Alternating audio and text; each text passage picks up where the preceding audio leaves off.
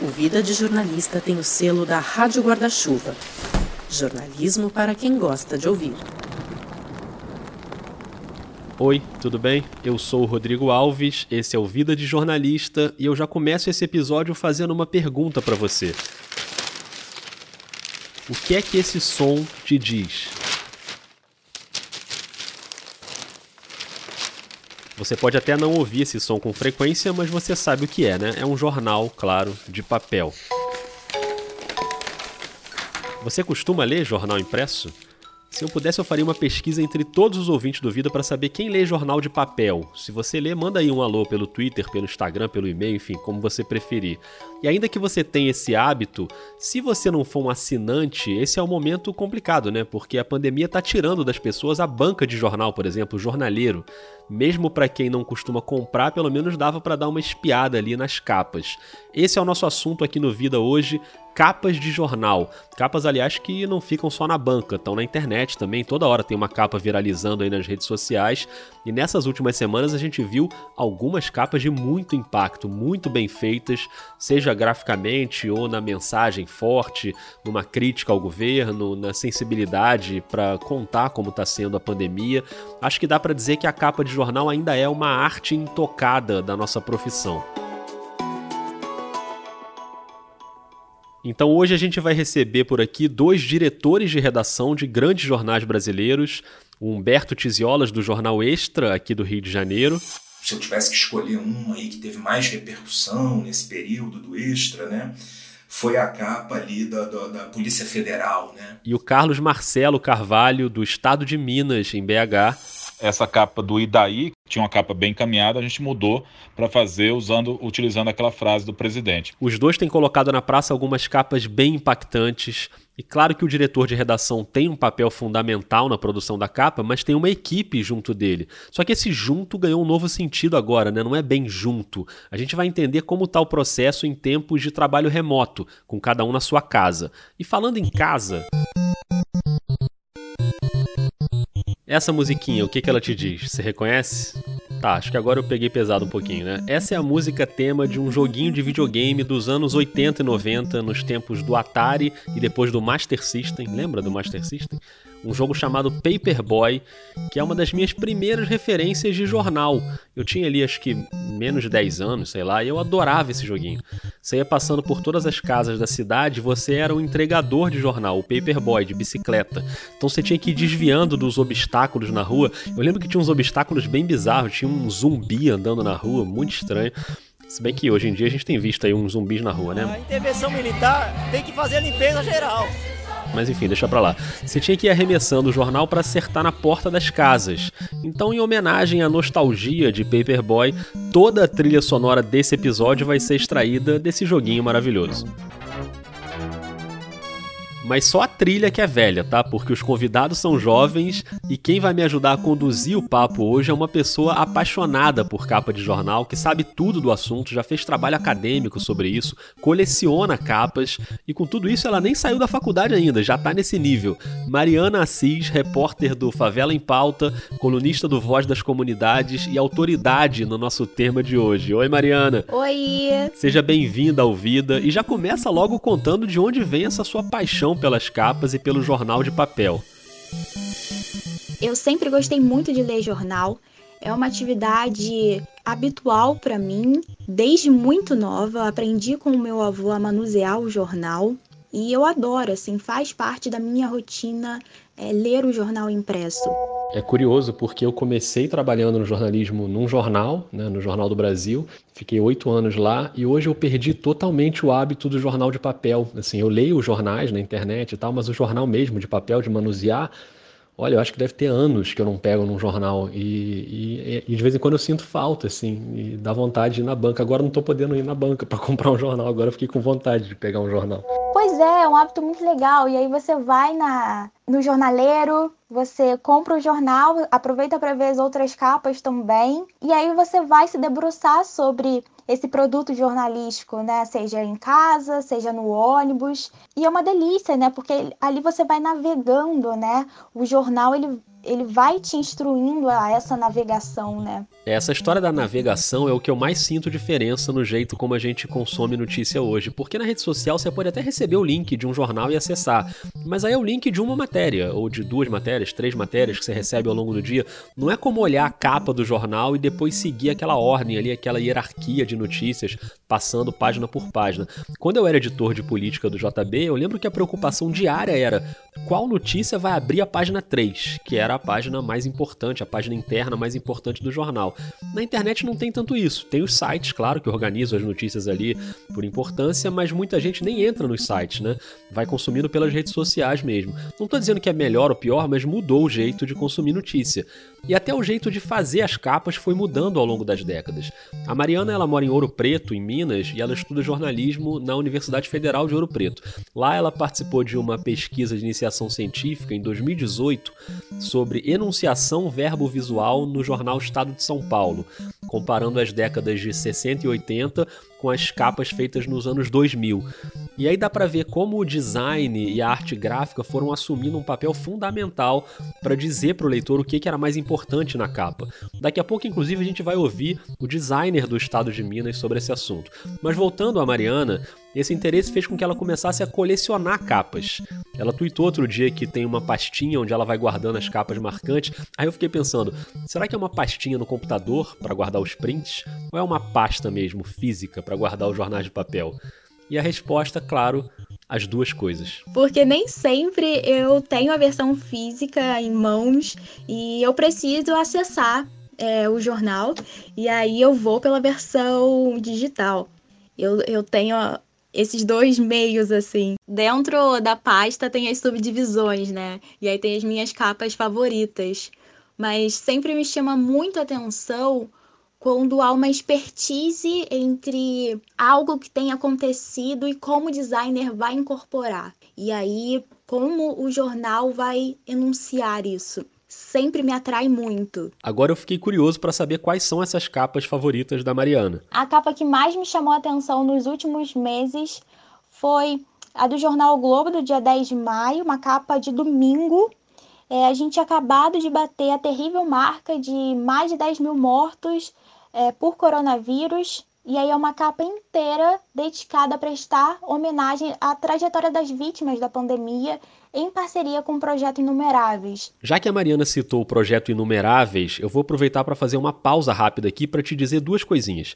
Primeiro que todas as capas que a gente citar aqui, eu vou tentar postar ao longo da semana no Twitter e no Instagram do Vida, arroba é a mesma, vida underline jornalista, então se liga lá também, porque aqui é um episódio em áudio falando de uma coisa bem visual mas a gente também vai tentar sempre descrever bastante a capa aqui, porque nem todo mundo vai lembrar, nem todo mundo vai acessar o Twitter o Instagram, e tem os ouvintes que têm algum tipo de deficiência visual também, né? Aliás, aproveito para mandar um beijo aqui para Juliana, que é estudante de jornalismo em Goiás, ela ouve o Vida e sempre manda mensagem, a gente troca umas mensagens. Então, Juliana, a gente vai tentar aqui sempre descrever direitinho no áudio, como fez a Mariana ainda há pouco com essa capa do Globo, combinado? E sobre o projeto Inumeráveis, ele foi tema de um episódio recente no Finitude, o podcast da Juliana Dantas, da Rádio Guarda-Chuva, recomendo demais. E o episódio dessa semana também já está no ar. Hoje eu vou compartilhar com você uma história que eu já queria contar há muito tempo. Ou melhor, né? Queria abrir os microfones para o Rafael Stein. Lembrar só da, da partida, da morte dela, isso é muito injusto com tudo que a gente viveu, né? É olhar para esses momentos e ver amor, conseguir enxergar amor de alguma forma, né? Então ela, ela continua com a gente, assim. E bom, mesmo à distância, a gente resolveu gravar. A história que você vai ouvir já já é de perda, mas não só, e nem principalmente. É uma história de amor profundo, amores profundos e de presença. Então procura aí o Finitude e todos os podcasts de jornalismo da Rádio Guarda-Chuva, o Escafandro, o Budejo, o Põe na Estante. Combinado? Voltando então à capa do Globo, citada pela Mariana. Então é uma página inteira dedicada aos nomes das pessoas, idade, profissão. E aquilo foi tão sensível porque acredito que às vezes a gente tende a naturalizar, né? Porque é só mais um número. E aí a capa essa potência anunciativa do jornal traz o nome das pessoas, né? É uma capa linda mesmo, bem significativa. Foi quando o Brasil chegou a 10 mil mortes por Covid. Tem o título 10 mil histórias, o 10 mil em cinza e o histórias em azul.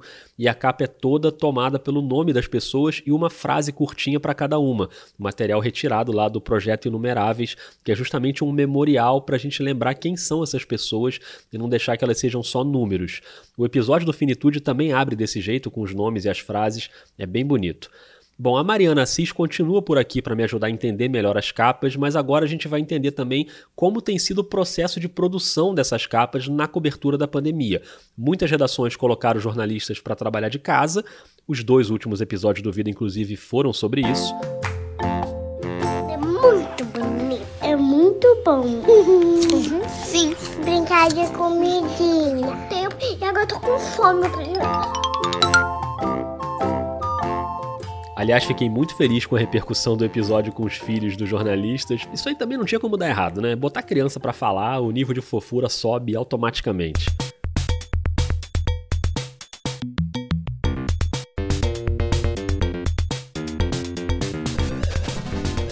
Essa aí é a música do gameplay do Paperboy, a hora de jogar mesmo, a hora de sair tacando jornal na casa dos outros. E quando você errava, tinha o risco da pessoa cancelar a assinatura. Quer dizer, o jornalismo botando a crise na conta do moleque que entregava o jornal ali de bicicleta. Ainda tinha que fugir de zumbi, coitado. Mas enfim, isso era os anos 80, então voltando agora para o tempo atual, produzir uma capa de jornal com cada um na sua casa é um desafio a mais, né?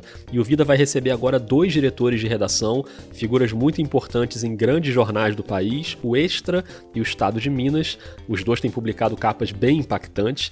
E quem pilota a redação do Extra hoje é o Humberto Tiziolas, que durante muitos anos teve a mesma função no Meia Hora, que também é um jornal popular, muito conhecido por essas capas que viralizam. O Tiziolas era uma das mentes por trás daquelas capas clássicas do Meia Hora. Hoje ele está no Extra e segue fazendo ótimas capas. É uma honra contar com ele aqui no Vida. Grande Rodrigo, muito obrigado pelo convite para participar do seu podcast, cara. É uma alegria muito grande estar aqui hoje para falar sobre as primeiras páginas do Extra processo nosso é coletivo, sempre coletivo. A gente tem uma equipe que fica mais centrada nisso, que deve ter ali entre 8 e 10 pessoas e todo mundo participa, todo mundo dá ideia. A gente sempre comenta isso, né, que as melhores capas normalmente vêm de uma alguém dá uma sugestão, aí vem o outro completa, vem o terceiro e dá uma nova ideia em cima daquilo, a coisa vai evoluindo durante o dia e acaba ali na hora do fechamento, de noite, resultando ali no que, no que as pessoas acompanham no dia seguinte. Né? Na pandemia, todos nós aí durante a, esse período aí dos últimos dois meses, né, todos nós lá estamos 100% trabalhando de casa. Então, o que eu te digo, o que, que mudou aí nesse processo é que essa turma toda virou um grupo aí de WhatsApp e a gente continua da mesma forma trocando ideias aí durante todo o dia, né, até chegar o horário do, do fechamento, né, e, e, e, não à toa às vezes a gente é, pensa numa coisa, faz um desenho, manda para o outro e a coisa vai evoluindo ali até o final do dia, né? E o Extra sempre foi um jornal que dá muito serviço para o leitor, né? Desde a fundação. E durante a pandemia isso se intensifica, desde ensinar a lavar a mão até o cenário ali dos casos do Rio de Janeiro e do Brasil. Claro que isso se refletiu na capa também. Então, pra você ter uma ideia, a gente chegou a separar um pedaço da nossa capa todo dia, desde que foi decretada a pandemia ali em março, a gente põe um infográfico com dicas de serviço, né? Desde o mais básico, lá do início, que as pessoas ainda não sabiam, é importante lavar a mão, é importante ficar o máximo possível em casa, aquelas coisas todas que a gente sabe, o uso do álcool gel, né? Até assuntos assim mais criativos, do tipo como que eu vou entreter as crianças em casa, como que eu posso fazer para para passar o tempo e, e, não ficar deprimido dentro de casa. Então, todo dia na capa do Extra você tem ali um espaço para infográficos e, e, dicas ali, né, de serviço. E além do serviço, o Extra tem feito algumas capas em cima do que dizem e do que fazem autoridades do governo, seja prefeitura, governo estadual, presidência, e algumas foram bem marcantes nas últimas semanas. Se eu tivesse que escolher um aí que teve mais repercussão nesse período do Extra, né, foi a capa ali da, da, da, Polícia Federal, né? Presidente, há dois dias o senhor falou textualmente pra gente, do alto da rampa tá. do Planalto, que o senhor não citava a Polícia Federal no vídeo. Por que, que a transcrição traz a Polícia Federal e o senhor passou a uma informação equivocada PF. pra gente? Duas letras, PF. É Polícia Federal. Ô, cara, ô, cara.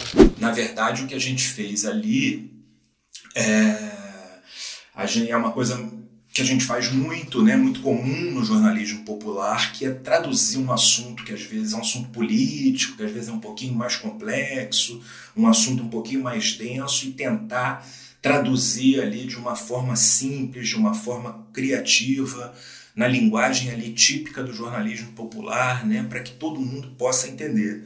Então, ali a, notícia em questão era um interesse do presidente na, na Polícia Federal do Rio, né? E, e, a maneira que a gente achou de simplificar esse assunto, de explicar ali de uma maneira divertida, de uma maneira de fácil compreensão, foi comparar né, o PF de prato feito, que todo mundo conhece, com o PF da Polícia Federal. Né? Bom, essa capa talvez tenha sido a mais compartilhada dessas últimas semanas, mas para quem não pescou, foi quando o Sérgio Moro disse no depoimento que o presidente Bolsonaro queria ter controle na Polícia Federal do Rio de Janeiro.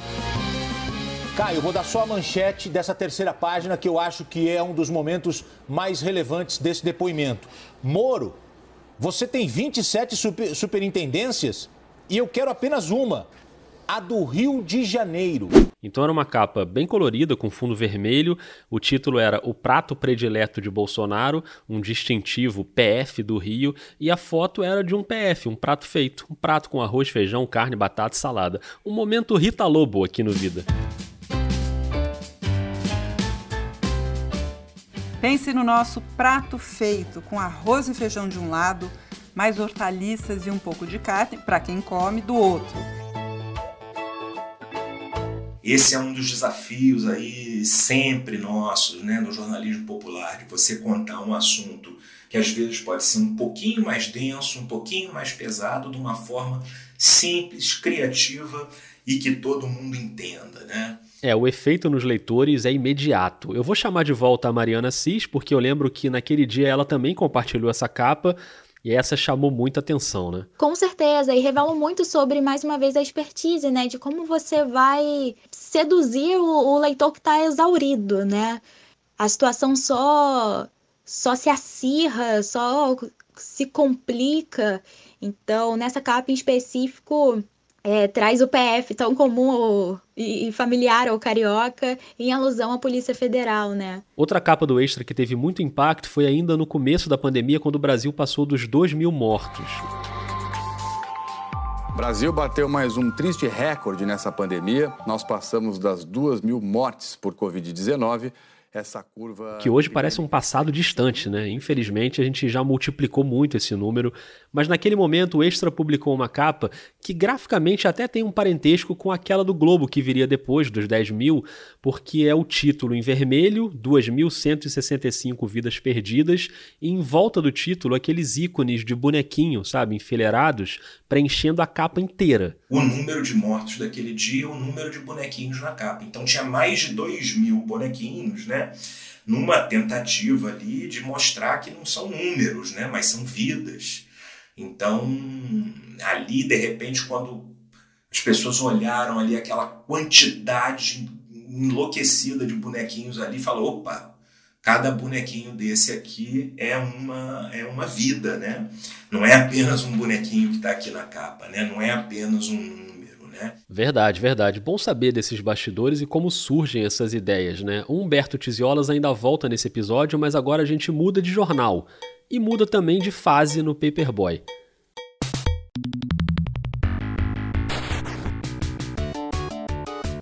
Essa musiquinha era de uma fase bônus, na verdade, que você tinha que ir saltando uns obstáculos, tipo mountain bike, sabe? Olha, a vida de entregador de jornal nos anos 80 não devia ser muito fácil.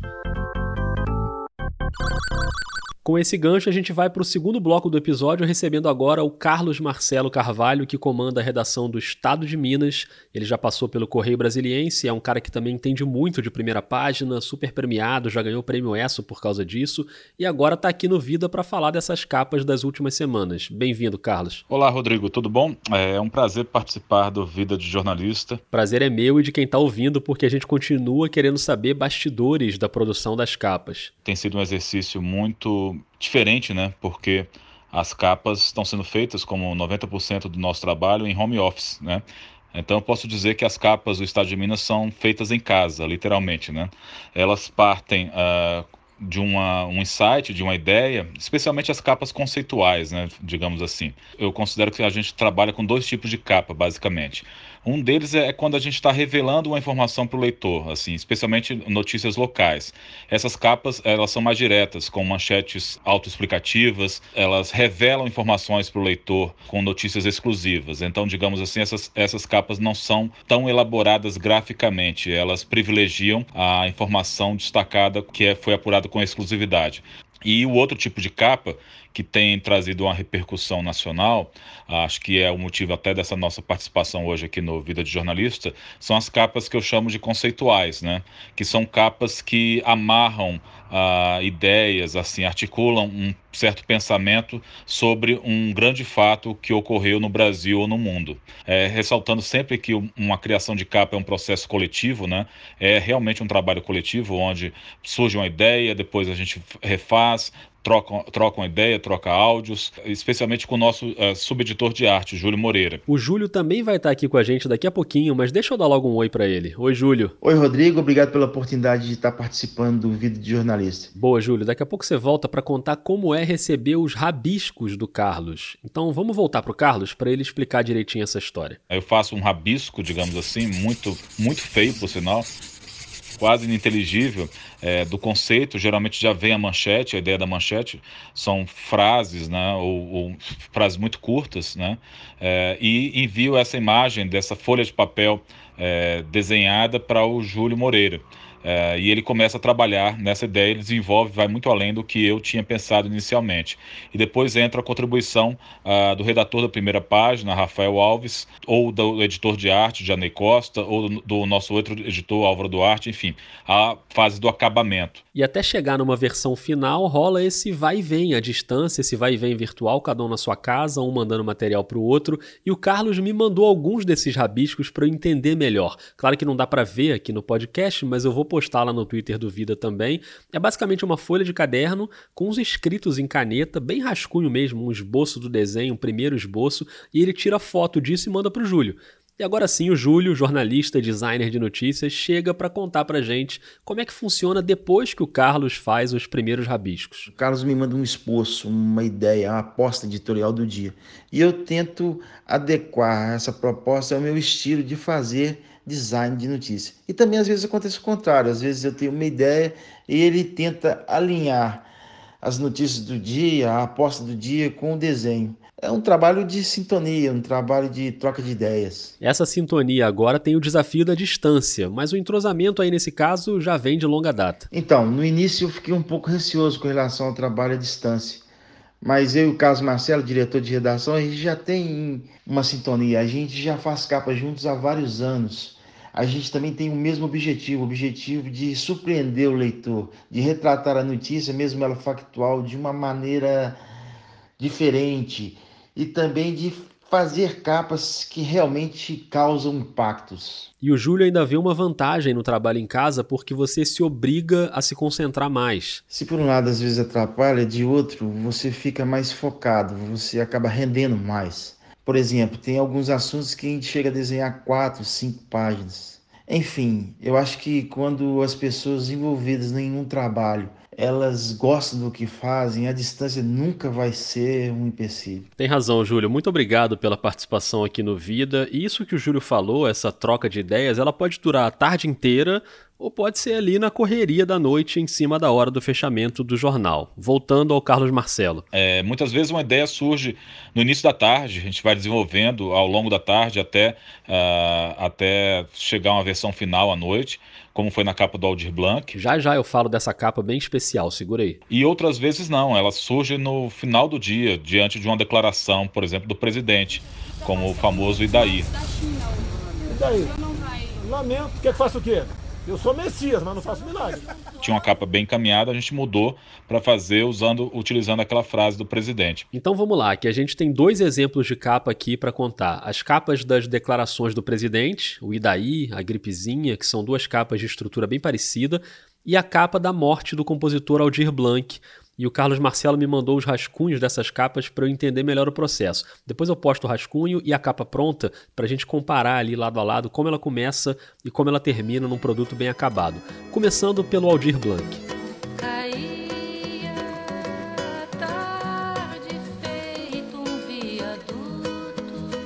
Essa é a Elis Regina cantando O Bêbado e a Equilibrista, de Aldir Blanc e João Bosco, canção que virou uma espécie de hino da anistia ali na saída da ditadura militar.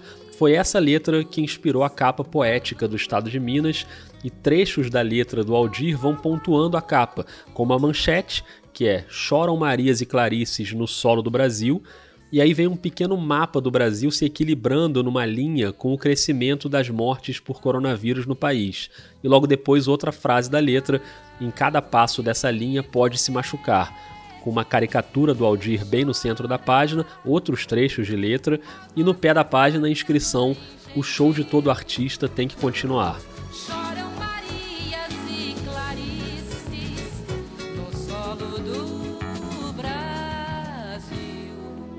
Não deixa de ser uma capa política, porque o governo federal fez questão de não fazer nenhuma referência à morte do Aldir, como não tem feito né, referências à morte de grandes nomes da nossa cultura, e também do Flávio Migliaccio, que morreu naquele mesmo dia, e também tem uma caricatura dele nessa capa, ele também está representado na capa.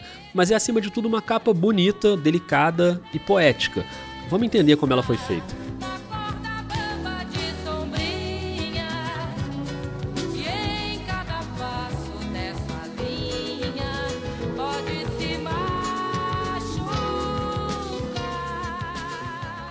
Sobre a capa do Aldir Blanc, eu também gosto muito do resultado final e da ideia que começou surgiu logo que a gente soube da morte do, desse grande compositor brasileiro.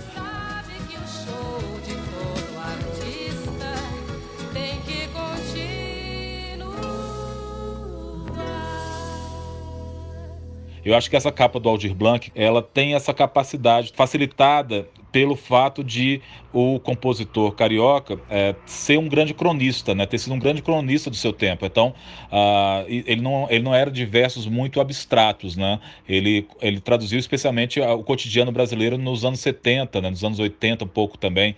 Então, ficou mais fácil é, aplicar trechos diversos de canções emblemáticas, especialmente as que ele fez com o João Bosco, né, nos anos 70, e trazê-las para serem os títulos das, das manchetes, né? da chama manchete e da, da chamada uh, do jornal porque a gente vive como na letra do bêbado e equilibrista, né? A gente vive num, num equilíbrio muito instável, né? Então acho que ficou foi uma, uma grande é, homenagem ao, ao Aldir, mas também um certo comentário sobre as diferenças dos tempos que vivemos, né? Do, do, do, da época que ele viveu, escreveu suas letras, ao Brasil que a gente vive hoje. Essa não deixa de ser uma capa em que o jornal se posiciona e várias delas vêm sendo feitas desde o início da pandemia. Uma delas foi bastante é, incisiva que foi no, no flagrante da, no primeiro dia, nos primeiros dias de bloqueio de isolamento em Belo Horizonte. E o prefeito de Belo Horizonte, Alexandre Calil, anunciou uma série de medidas para conter a Covid-19 em Belo Horizonte. Não é férias. Os parques estão todos fechados. Não, não estamos de férias. A gente flagrou um movimento muito intenso em volta da, da Lagoa da Pampulha, que é um dos principais pontos turísticos e de caminhadas, de lazer da cidade, e a gente cravou apenas uma palavra na manchete, irresponsáveis. Ou seja, aí é o momento que a capa do jornal uh, define um posicionamento editorial também, e de que lado a gente está nessa, nessa briga, né, nessa batalha contra o coronavírus, nessa guerra, que é o lado da vida, né, do lado de tentar poupar o maior número possível de vidas. E o presidente da República, que também parece ter o seu lado claramente definido, né? Ele é um personagem recorrente nessas capas mais incisivas. Houve também ah, essa capa do Idaí, que você menciona, a partir da declaração do presidente da República, na qual, na verdade, a gente só reproduz os números dos, dos mortos no Brasil e as declarações do presidente, né? A gente acha que ah, só expondo os fatos dessa forma, essas frases, já causa impacto suficiente. Não é preciso editorializar eh, este conteúdo ou apenas reproduzir o que foi dito no dia anterior. Uma capa que também se encaixa nesse modelo é a da gripezinha, mas não quando o presidente deu a declaração da gripezinha. Depois da facada não vai ser uma gripezinha que vai me derrubar, não, tá ok? Foi bem depois quando ele falou que ia fazer um churrasco, lembra? 1.300 pessoas no churrasco. Todo mundo convidado aqui. Aí o Carlos Marcelo fez o esboço no papel juntando as duas declarações, a da gripezinha e a do churrasco, e o resultado final ficou bem parecido com o rascunho. É uma capa de fundo preto que começa com uma foto pequena do Bolsonaro e a declaração, uma gripezinha, e ela vai descendo para a foto de um enterro de vítimas de Covid e a manchete: 9.897 brasileiros mortos. Depois vem outra foto do Bolsonaro, agora sorrindo, e a outra declaração: está todo mundo convidado, 1.300 pessoas no churrasco. Eu pedi para Mariana Assis dizer o que chama a atenção dela nessa capa. Já de, de cara, eu destaco a diferença de atribuição de peso. O 9.897, ele pula, assim, sabe? Ele é muito expressivo. E aí depois o meu olhar já, já é direcionado a uma gripezinha e depois lá embaixo está todo mundo convidado, 1.300 pessoas no churrasco. E é uma capa de fundo preto, a tipografia é branca e lá embaixo você tem uma diferença de cor, né? Então já é atribuído o amarelo, que também chama muita atenção, né? O que tem de amarelo na capa é um trio de chamadas. Na verdade, não são nem chamadas, são contrastes ali com esses números, com a palavra zero em tamanho maior em amarelo. Zero visita a hospitais dos estados mais atingidos, zero reunião com médicos na linha de frente, zero encontro com familiares das vítimas. E aí é muito interessante que essas frases tenham sido colocadas em amarelo, né? Eu também mandei para Mariana o rascunho desenhado pelo Carlos Marcelo. Me mandou esse rascunho e eu tô achando muito interessante, porque primeiro eu participei da, da pesquisa e depois eu fui para as aulas de designer, né? E aí é, eu, tro eu trocava de, de, de posição, né? E aí eu precisava fazer capas, né? E eu tô vendo e tô me recordando, assim, como é interessante, né? Você vai pensar a disposição dos elementos, que vai receber maior atenção. É sensacional. Eu gosto muito de capa, né? Deu para perceber, Mariana, só um pouquinho, só um pouquinho. Talvez seja um papo de uma pessoa que gosta muito de, de primeira capa, mas eu sugiro que as pessoas deem atenção especialmente nesse período que a gente está enfrentando. As primeiras capas dizem muito, né, do recorte social que estão entregando para gente. Você tem toda a razão e muito obrigado por ter me ajudado a conduzir essa reflexão. Volte sempre ao vida, Mariana. E imagina, eu que agradeço o convite. É sempre muito legal falar sobre capa Adoro, pode me chamar sempre que precisar. E é isso. Valeu, obrigado demais. Segue lá a Mariana no Twitter, é marianaassis8. E segue também o Favela em Pauta, da Daiane Mendes, do Renato Silva, de um monte de gente. Eles têm o site e eles produzem também uma newsletter incrível que você pode se inscrever lá para receber. E tem o Voz das Comunidades, do Renê Silva muita gente ali produzindo jornalismo de muita qualidade. Vamos voltar para o Paperboy, que eu ainda quero ouvir os destaques finais dos dois diretores de redação que participaram desse episódio. Começando pelo Humberto Tiziolas, do Jornal Extra, que segue usando a sua melhor arma, o jornalismo. O jornalismo tem, tem um papel fundamental aí nesse período de, de, de pandemia, né? Tá nas nossas mãos aí um, um dever de informar, né? é um período difícil né? de combate a um mal em que a informação é, é fundamental para que você consiga passar por esse período, né? atravessar essa, essa jornada com o mínimo de danos possíveis. Né? E aí a gente ali tenta fazer diariamente isso tudo dentro da, das características ali do jornalismo popular, com, com criatividade, com, com, simplificando os assuntos e mostrando para todo mundo é, é, os, as principais informações sobre esse período e como ele pode ser combatido. Né? Então é isso, meu amigo. Eu espero ter contribuído Tá? É um prazer muito grande participar do seu podcast e agradeço demais mais uma vez a você, a todo mundo que trabalha com você. E sempre que precisarem do extra, estamos a postos. Muito obrigado e um grande abraço. Um abraço, Humberto. Eu que te agradeço e parabéns pelo trabalho. E agora o Carlos Marcelo Carvalho, do estado de Minas, que segue no desafio de ter todo dia uma página em branco pela frente. Eu acho que a capa muitas vezes tem essa capacidade de traduzir em uma imagem, em uma imagem emblemática, né? Porque é uma linguagem muito de pôster, né? É uma linguagem muito direta, é, ela pode traduzir um sentimento. Nos dias de hoje, ainda mais com as redes sociais, né? Ela pode ter essa, essa função, essa função de, de dar uma espécie de amálgama de um espírito coletivo, de uma consciência coletiva, e ela é uma capa pôster, né? Assim, o formato dela, inclusive, é ideal para compartilhamento né? em redes sociais, no Twitter, no Facebook, no Instagram, porque ela se comunica de uma forma muito direta, né? todo tipo de reação acho que é válido, menos a indiferença. Então é o que a gente tenta causar no jornal nessas capas conceituais. Todos os dias nós começamos com um grande retângulo em branco e a gente tem que quebrar a cabeça de saber como a gente vai preencher esse retângulo em branco.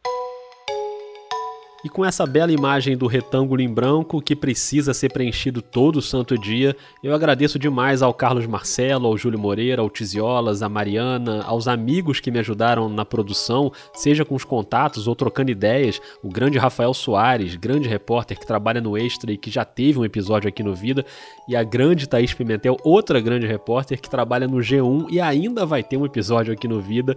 E você que ouviu até aqui, muito obrigado também, espero que você tenha gostado. Me diz o que você você achou lá no Twitter ou no Instagram, a arroba é a mesma, vida underline jornalista, e o e-mail é aquele e-mail gigante que você conhece, né? podcastvidadejornalista@gmail.com. Um beijo também para todos os apoiadores desse podcast. Já passamos de 30, então se você considera apoiar um projeto de jornalismo, dá uma olhada nos planos mensais do Vida lá no Catarse ou no PicPay. E espalha por aí os episódios, manda para quem você acha que vai gostar também, combinado? Deu vontade de ler jornal agora.